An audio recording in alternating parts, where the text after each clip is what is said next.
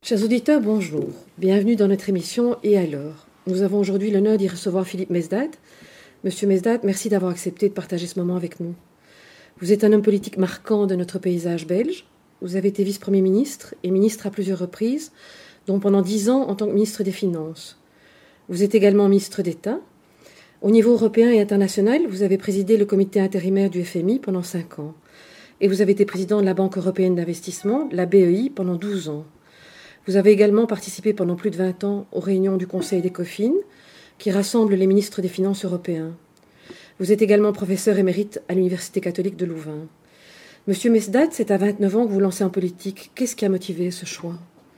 Oh, c'est vraiment le hasard. Je, crois beaucoup au hasard dans la vie. Euh, c'est vraiment le hasard. J'ai en fait été appelé au cabinet du ministre Alfred Califis lorsque, pour la première fois, on a nommé au sein du gouvernement national euh, trois ministres pour les affaires régionales. Et donc il a été, Alfred Califis, le premier ministre des Affaires wallonnes, et il fallait faire le premier budget wallon. Et la question s'est posée de savoir qui allait s'y atteler. Et c'est pour ça que je dis c'est vraiment le hasard. J'ai participé à une réunion euh, à son cabinet où il a demandé qui allait prendre en charge la confection du premier budget wallon. Et je me serais attendu à ce que un chef de cabinet ou un conseiller expérimenté se propose. Personne n'a bougé. Et donc moi, très timidement, euh, en rougissant, j'ai dit, Monsieur le ministre, c'est des choses qui m'intéressent. J'avais étudié aux États-Unis le fédéralisme budgétaire. Je dis, je veux bien essayer. Et c'est comme ça, vraiment, je suis convaincu que si ce jour-là, quelqu'un d'autre euh, s'était proposé pour cette tâche, je ne serais jamais entré en politique. Mais en fait, comme euh, j'étais chargé de faire le premier budget wallon, qu'on partait de rien, il y avait nécessairement des choix à faire, de privilégier telle politique plutôt qu'une autre, etc. Et donc j'étais amené, tout jeune, à avoir euh, des contacts directs avec le ministre, ce qui était mhm. plutôt exceptionnel. Et donc été amené à, discuter de choix politiques avec le ministre Califus. Moi, à l'époque, je n'étais membre d'aucun parti. J'étais même assez critique à l'égard du PSC. Et donc un beau jour, le ministre m'a dit, mais plutôt que de critiquer le PSC de l'extérieur, viens le dire à l'intérieur. Et c'est lui qui m'a convaincu de, de, faire le pas euh, et qui, qui m'a alors proposé de figurer derrière lui sur la liste euh, électorale. Mmh. Donc j'étais vraiment entraîné en politique euh, par le hasard et, et surtout l'accompagnement euh, d'Alfred Califis, qui est un peu en quelque sorte mon père en politique. Voilà, c'est comme ça que c'est arrivé. Vous avez passé 12 années à la Banque européenne d'investissement. Vous pouvez nous parler de ces années? Oui, ce sont des années tout à fait passionnantes. J'étais d'abord surpris d'être proposé comme président de la BEI, puisque la tradition voulait, depuis la création de la Banque européenne d'investissement, c'est-à-dire depuis le traité de Rome, parce que la Banque européenne d'investissement est créée par le traité de Rome, euh, il y avait un accord entre les quatre grands pays, qui sont aussi les quatre principaux actionnaires de la BEI, la France, l'Allemagne, l'Italie et le Royaume-Uni. Il y avait un accord en vertu duquel il y avait une rotation, et le président avait toujours été un ressortissant d'un de ces quatre grands pays. Et donc, je n'avais jamais songé à cette fonction, puisqu'il était acquis pour tout le monde que ça revenait à un représentant d'un grand pays. Et c'était autour de l'Italie. Et puis, euh, je ne sais pour quelle raison, euh, le ministre euh, italien de l'époque, Carlo Ciampi, qui plus tard est devenu d'ailleurs président de la République italienne, Carlo Ciampi a dit si c'est pour Philippe Maestad, je veux bien laisser passer le tour de l'Italie. C'est comme ça qu'à ma grande surprise, je suis devenu euh, président de la Banque européenne d'investissement. Et donc j'ai appris à connaître une institution dont je savais qu'elle était très solide financièrement, mais qui était un peu, pour reprendre l'expression de l'époque, un peu isolée dans la forêt du Luxembourg.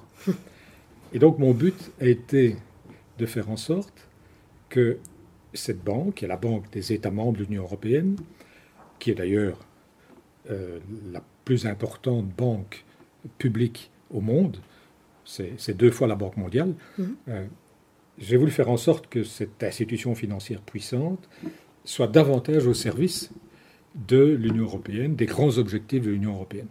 Et donc tout mon effort pendant ces années-là a été de faire en sorte qu'il y ait une meilleure articulation entre la Banque européenne d'investissement et la Commission européenne, qui est l'exécutif chargé de mettre en œuvre les, politiques européennes.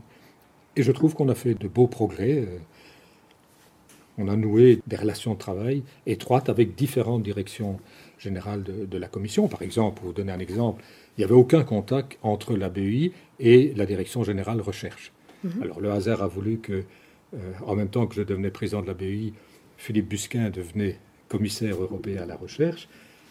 On a évidemment organisé des contacts et on, a mis en place euh, des formules de coopération qui sont allées jusqu'à mettre en place un, organisme conjoint de financement de la recherche. Donc la Commission européenne et la BEI financent ensemble des, programmes de recherche, ce qui donne un effet de levier beaucoup plus important parce que si, euh, sans entrer dans trop de détails techniques, si la Commission accepte d'assurer une garantie sur une première tranche, ça permet à la BEI de prêter davantage pour, pour des programmes de recherche. Voilà un exemple parmi beaucoup d'autres. On a en fait noué des coopérations beaucoup plus étroites avec la Commission européenne, ce qui répond mieux, me semble-t-il, à la mission de la BEI, qui n'est pas une banque comme les autres, qui est une banque qui est au service des grands objectifs de l'Union européenne. Merci, Monsieur Mesdat. Nous nous retrouvons dans quelques instants.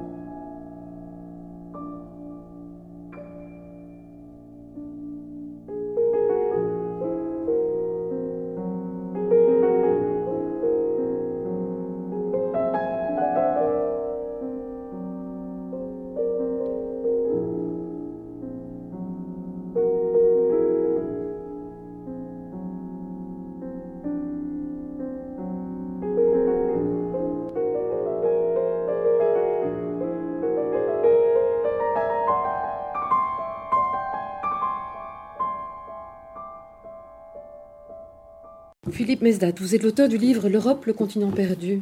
Quelles sont, selon vous, les raisons aujourd'hui de s'inquiéter pour l'Europe, ou peut-être plutôt celles d'espérer? Commençons peut-être par les secondes. Ben, il y, a, il y, a, les deux types de raisons. Il y a des raisons de s'inquiéter parce que je pense que nous avons un certain nombre de défis que nous devons relever, mais il y a des raisons d'espérer parce que je pense que nous sommes parfaitement capables de relever ces défis. Alors, quels sont les grands défis? Euh, Il y a une formule d'Angela Merkel la chancelière allemande, qui est très parlante. Elle emploie toujours l'expression 7, 24, 50. 7, c'est le pourcentage de la population de l'Union européenne dans la population mondiale. Nous ne représentons plus que 7% de la population mondiale. 24, c'est notre part dans la production de richesse au niveau mondial. Nous produisons encore presque un quart de la richesse mondiale. 24% pour être précis du PIB mondial. 50, c'est le pourcentage des dépenses sociales, y compris les dépenses d'éducation et, de santé, des dépenses sociales de l'Union européenne par rapport au total des dépenses sociales dans le monde. Donc ça veut dire que nous avons un modèle social beaucoup plus développé, qui fait d'ailleurs que, en gros, il est souvent euh, préférable de vivre dans l'Union européenne que dans d'autres régions du monde. D'ailleurs, il suffit de voir comment, malgré toutes les critiques qu'on peut avoir à l'intérieur, l'Union européenne continue à avoir une force d'attraction pour des, millions de gens dans le monde entier. Donc, nous avons développé des systèmes de protection sociale euh, sûrement meilleurs qu'ailleurs, mais il faut pouvoir le financer. Et pour le financer, il faut que nous arrivions à, produire suffisamment de richesses avec une population euh, qui, en tout cas proportionnellement, diminue. Donc, c'est vraiment ça le, grand défi euh, pour l'économie européenne, c'est d'être suffisamment productive. Parce qu'il n'y a rien à faire. Le nombre d'heures de travail, parce que nous sommes beaucoup moins nombreux, sera moins élevé euh, en Europe que, qu'en Chine ou qu'en Inde. Donc, nous avons moins d'heures de travail, d'autant plus que nous travaillons généralement moins d'heures par semaine ou, par an que dans ces pays. Donc, comme il y a moins d'heures travaillées, si nous voulons continuer à produire une partie relativement significative du PIB mondial, nous devons nécessairement être plus productifs, c'est-à-dire que par heure travaillée, il faut produire davantage de valeur ajoutée. Et donc ça, c'est le grand défi de la productivité, ce qui amène nécessairement les Européens à se poser un certain nombre de questions. Parce que pour augmenter la productivité, il faut des travailleurs plus qualifiés. Les emplois de demain seront des emplois qui vont demander plus de qualification. Donc augmenter la compétitivité aussi. C'est une des manières d'augmenter la compétitivité, c'est d'avoir des travailleurs mieux formés, plus qualifiés. Et donc c'est tout le défi d'avoir suffisamment de diplômés de l'enseignement supérieur et surtout dans les disciplines scientifiques et techniques. Or là, nous sommes en train de prendre du retard par rapport à d'autres régions du monde. Donc c'est un des grands défis, comment faire en sorte qu'il y ait une plus grande proportion de nos jeunes qui s'orientent vers des études scientifiques et techniques. En Allemagne aujourd'hui, on manque déjà de dizaines de milliers d'ingénieurs. Quand vous voyez les statistiques, euh, c'est très frappant. Il y a des pays, et les deux pays où, c'est le plus élevé, il y a des pays qui ont un chômage relativement élevé et en même temps des emplois qui restent vacants. C'est le mm. cas en particulier de l'Allemagne et de la Belgique. Et pourquoi? Parce que nous manquons de travailleurs suffisamment qualifiés. Nous n'avons pas assez de diplômés de l'enseignement supérieur et surtout dans les disciplines scientifiques et techniques. Donc ça, c'est un premier grand défi, celui de la qualification. Il y a un autre défi. Si on veut augmenter la productivité, il faut que nous restions à l'avance, à la pointe par rapport à d'autres dans certains domaines. Et ça, ça implique un effort de recherche et développement. Or, nous n'investissons pas suffisamment en recherche et développement. Surtout les entreprises européennes investissent proportionnellement moins en recherche et développement que leurs concurrentes américaines, euh, japonaises, euh, coréennes. Et donc, il y a vraiment là un effort à faire. Nous devons créer les conditions, fournir les incitants pour que les entreprises européennes investissent plus dans l'avenir, qu'elles augmentent leur capacité d'innovation. Parce que c'est la seule chance pour, pour l'économie européenne, c'est, comme disent les économistes, c'est de déplacer la frontière technologique, c'est-à-dire d'être beaucoup plus innovant.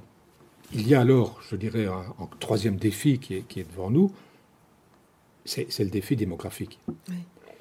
Euh, alors ça, ça ne se corrige pas du jour au lendemain, les tendances démographiques sont des tendances lourdes, mais ça doit quand même nous interpeller, parce que nous avons une population qui vieillit rapidement, plus rapidement que dans d'autres régions du monde. Par exemple, les États-Unis. Les États-Unis, ils ont à la fois un taux de natalité plus élevé et un taux d'immigration plus élevé. Ils accueillent proportionnellement un plus grand nombre d'immigrés.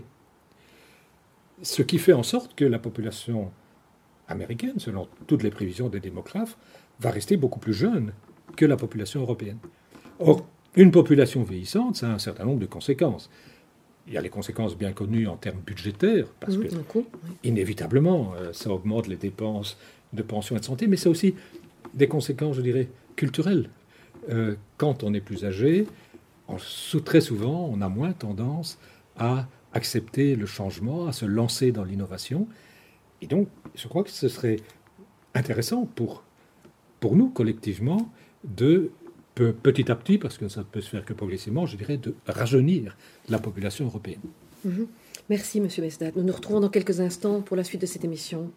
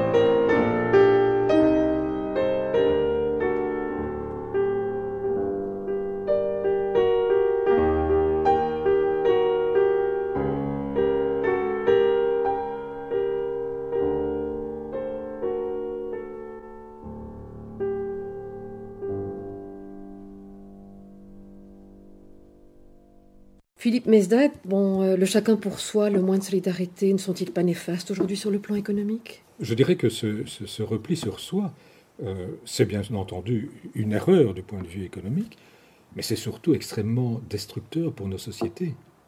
Euh, c'est quand même un phénomène assez inquiétant. C'est que, pour diverses raisons, et, nous avons créé une fondation qui s'appelle Ceci n'est pas une crise, qui s'est donnée pour mission d'analyser plus en profondeur ces phénomènes de repli identitaire. Il est évident que ça amène des, gens à s'opposer les uns aux autres. Alors que euh, si on veut progresser, il faut qu'on le fasse, je dis, ensemble. Donc, il y a vraiment, euh, d'abord, entre les États membres de l'Union européenne aujourd'hui, moins moins de solidarité spontanée que ne ce fut le cas à, d'autres époques. C'est préoccupant parce que c'est une illusion de croire que même les plus grands États européens pourraient en sortir tout seuls. Donc on a besoin d'agir ensemble, donc on a besoin de certaines formes de, solidarité. Mais ce qui est très préoccupant, c'est qu'à l'intérieur même de, certains pays, on voit apparaître des, divisions et des réactions très, très égoïstes de certaines régions par rapport à une autre.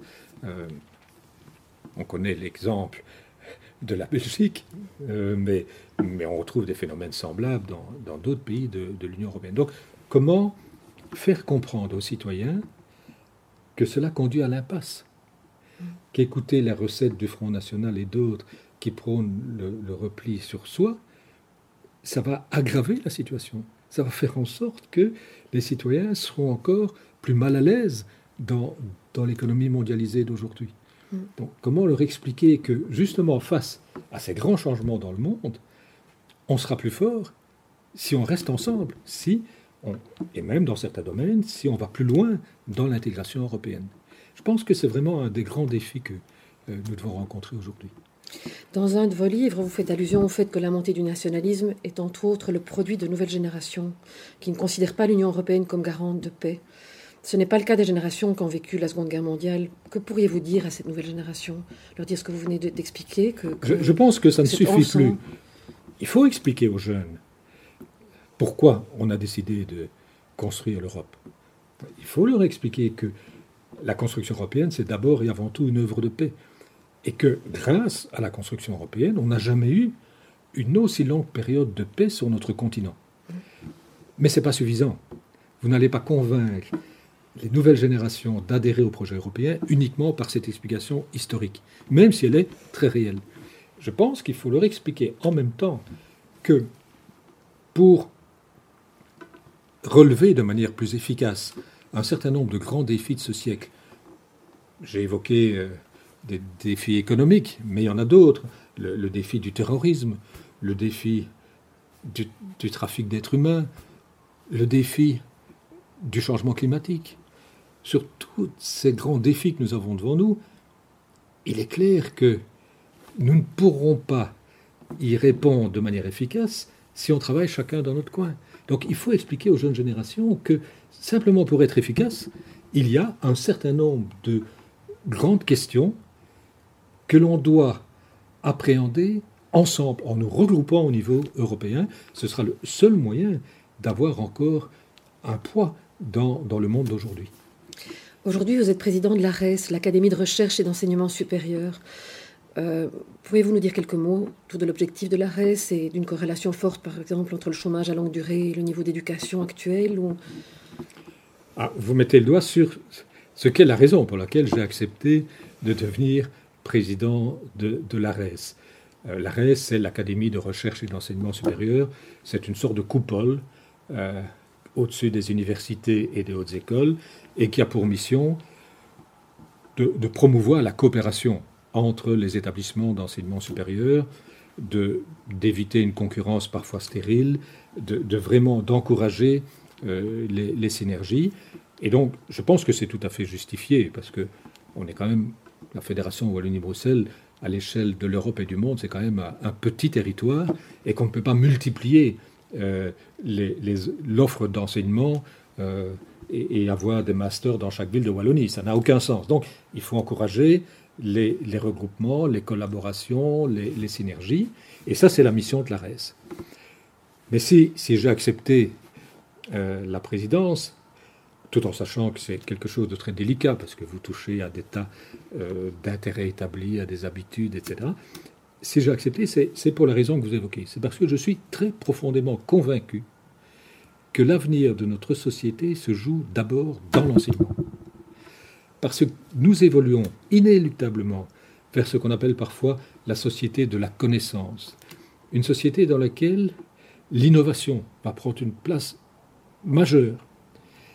Et pour cela, nous avons besoin d'avoir un plus grand nombre de jeunes avec une qualification plus élevée. C'est la condition sine qua non de l'accès aux emplois de demain. Il ne faut pas se faire d'illusions. La plupart des emplois que l'on va créer à l'avenir sont des emplois qui vont demander une qualification plus élevée.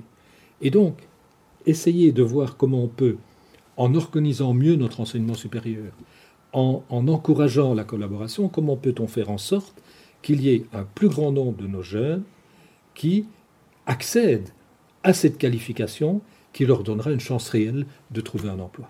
Merci, Monsieur Mestad. Merci d'avoir partagé ce précieux moment. Chers auditeurs, merci. Nous nous retrouvons dans quelques jours pour une prochaine émission.